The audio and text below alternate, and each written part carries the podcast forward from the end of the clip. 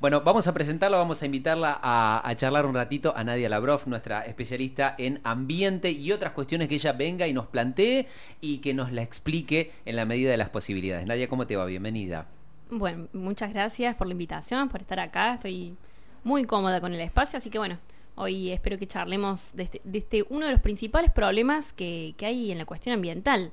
No sé si, se imaginan eh, las ciudades cuál es uno de los principales problemas. Eh, la basura. La basura. La mugre. ¿Viste? No, hay, la basura. vuelta que darle. A cualquiera que, con, quienes habla sobre, sobre la cuestión ambiental, lo primero que dice es la basura, los residuos, la basura por todos lados. Así que un poquito el tema que traía era ese hoy, ¿sí? Bien, bien. Y, además siempre el, debate es, ¿no? Hay que reciclar, hay que hacer este determinado tratamiento, no, pero es muy caro. Viene el debate entre lo económico y lo, factible a realizar desde lo ambiental. ¿Puedo decir algo? Eh, muchas veces en la ciudad eh, nos han dicho desde la municipalidad bueno, separen lo húmedo de lo este, no húmedo, eh, les vamos a pasar a buscar este, los residuos este, que pueden ser reciclados tal día a la semana y la gente empieza. Y bueno, un, un esfuercito, después dejan de pasar, eh, ya casi, o no sé, este, eh, casi no hay políticas de separación de residuos o este, un mejor tratamiento de la basura en el primario, en el secundario. No sé cómo están esas cosas. Bueno, es un tema bastante amplio. Eh, hoy lo que traigo es un, mini resumen, eh, pero con una mirada integral. No solamente quedándonos con la parte del reciclaje. No es que simplemente separamos y bueno, si pasa, no pasa el camión y, nos, y quedarnos ahí, me parece que, está bueno ir un poquito más allá. Y por eso les les planteo como un, movimiento que hay que se llama basura cero, ¿sí? que en realidad viene del inglés zero waste y se puede traducir como basura cero o residuo cero. Yo uso basura cero porque en realidad en español basura y residuo lo usamos de distintas formas, ¿no? Es, decir, vengo con un ejemplo de la diferencia entre basura y residuo. Eh, vos tenés una bolsa de plástico, un frasco que ya no usaste, una botella de plástico, una cáscara de banana, todo eso junto en una bolsa es basura, ¿no? Sí. Si estas cosas, estas mismas cosas, las separas, se convierten en residuos. Simplemente porque pueden transformarse en otra cosa o pueden tener otros usos. Y ahí aparece este movimiento que se llama basura cero, que implica, eh, tiene una regla que se llama la regla de las 5 R's, ¿sí? Que es rechazar, es decir, decir no, justamente. Para eso lo que tenemos que hacer es preguntarnos, che, ¿necesito esto? Típico, ¿no? La bolsa de plástico. Vas a comprar un lugar, compras una cosa chiquitita que te cabe en el bolsillo, te dan bolsita. No, no, che, no. ¿querés bolsa? Sí, no. No, y, muchas veces hasta desde los mismos comercios, eh, digo, yo que digo que no un montón de cosas, insisten, ¿viste? No, pero no, te, no querés la bolsita. No, chicos. No, instalemos el decir no a la bolsita como una de las cosas básicas, ¿sí? Después está esta cuestión de reducir, ¿no? Que, eh, preguntarnos qué estamos consumiendo y qué, qué, estamos, qué cosas tenemos en nuestra casa que podemos reducir en, eh, justamente en su consumo. Por ejemplo, tenemos un, el paquetito de la galleta. Es muy difícil de reciclar ese, ese paquetito, ¿no? Ese plástico finito. Entonces, ¿qué vamos a hacer? Y empezar a cambiar también nuestros hábitos alimentarios, por ejemplo, ¿no? Eh, cambiar el paquetito de galleta, que es un ultraprocesado, que no está bueno para la salud, digámoslo, por más frutas o más cosas caseras, ¿no? Y ahí estamos reduciendo justamente eh, esto, esto que consumimos. Incluso si te haces unas galletas caseras, por ejemplo, la harina, la, mayoría de las harinas vienen en paquete de papel. Tal cual. Por ejemplo, sin y, y por ejemplo, con ese paquete, ¿qué podríamos hacer? Eh, nada, eh, aportar a, un reciclado o no, nada, pero, claro, se degrada mucho más rápido incluso. Sí, también lo podemos compostar. El papel y el cartón son compostables. Entonces, ¿cómo se puede ir viendo ahí? Em, esto es otra de, otra de las cosas que podemos hacer, es reutilizar. Tenés el frasco de mermelada, lo terminaste de usar, volvés, haces mermelada casera y lo pones ahí. O tenés una vecina que tiene un emprendimiento, que vieron que emprender hoy en día también cuesta un montón, en vez, de, comprar el frasco, En, digo, por ejemplo, en mi barrio hacemos eso, alguien le sobra, mandas un mensajito al grupo, che, tengo tal cosa para dar. El que emprende lo pasa a buscar. Bueno, muchos bares los empezaron a usar de vasos, por ejemplo, ¿no? Pero está buenísimo igual. Eso es reutilización. Está bárbaro que se pongan de moda estas cosas que están buenas. Eh, otra cosa es la reparación. ¿no? Esto de se me rompe algo, lo tiro. No, basta. Eso tiene que ver con, no sé si escuchó el término obsolescencia programada. Esto de las cosas que están preparadas, o sea, ya de fábrica hechas para romperse para que vos vayas y cumpres otra. ¿no? Claro, claro, sí, Entonces, por ejemplo, una forma de luchar contra eso que parece algo gigante, bueno, además si, si tienen habilidades para arreglar cosas, arreglarlas, eh, otra de las cuestiones es llevarla a lo que estamos haciendo desde, desde algunas organizaciones, el Club de Reparadores. No sé si escucharon alguna vez. No, no, no, no. Bueno, estamos organizando junto con otras organizaciones, otros espacios de la municipalidad, eh, un club de reparadores. El año pasado hubo dos ediciones, en realidad se hace hace varios años, pero nos, nos juntamos y, por ejemplo, este 24 de abril, lo digo, falta tiempo, pero lo voy diciendo para que reserven, Em, va a haber un club de reparadores junto con otras cosas justamente por el Día de la Tierra. Así que van, vayan juntando qué cosas tienen. Yo arreglé un parlante gigante que cuesta una fortuna, que estaba roto, inutilizado. Lo arreglamos y andamos ahí con un parlantísimo, un parlante gigante en mi casa. es impresionante, secador de pelo, mini pimer, ropa, lo que sea que se, que se pueda reparar, ¿no? Que tiene que ver mucho también, digamos, con, los objetos o artefactos o cuestiones de, electrónica, pienso yo en este momento. este, Viste que siempre, qué sé yo, por ahí Jorge lo, va a entender más. Antes es como que todo se arreglaba o se buscaba un arreglo, o lo hacías en tu casa metiendo destornillador o como sea, o lo mandabas a arreglar. En cambio, Eso es... se, avanzó como en una cultura del descarte, ¿viste? Listo, no anda, bueno, ya está, compramos otro.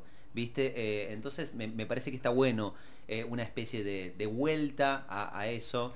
Este, eh, porque además te ayuda desde lo económico, digo, más allá de toda la cuestión eh, eh, ecológica o, lo que querramos aportar en, ese sentido, hay una cuestión económica que es fundamental. Tal cual, sí.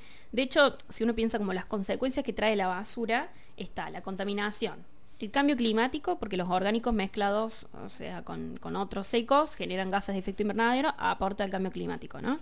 Tenemos la pérdida de biodiversidad, o sea, la bolsita que terminó en el agua que muy fea esta imagen, me duele un montón como ahoga a la tortuga marina. Eh, después tenemos eh, eh, afecciones a la salud directas, porque la gente que está cerca de zonas donde se acumula basura, ya sea controlado o no, puede tener afecciones a su salud directas o hasta, digamos, hay mosquitos, hay moscas, hay ratas, entonces también se generan enfermedades infecciosas. Y se ocupa un montón de territorio para poner basura y encima eh, se genera un montón de gasto económico, ¿no? Eso, además de evitarse esos problemas, cuando separamos o cuando evitamos generar estos residuos, estamos desperdiciando una oportunidad, justamente porque se puede eh, eh, tener esta oportunidad de generar trabajo a través del reciclaje, a través de la reparación, son digamos, son, son oportunidades que, tenemos que aprovechar. Totalmente. ¿sí? decías rechazo, repasemos. Rechazo. Decir no a la bolsita y un montón de cosas. Reducir. ¿Sí? Reutilizar y reparar. Y me faltan dos más. Reciclar.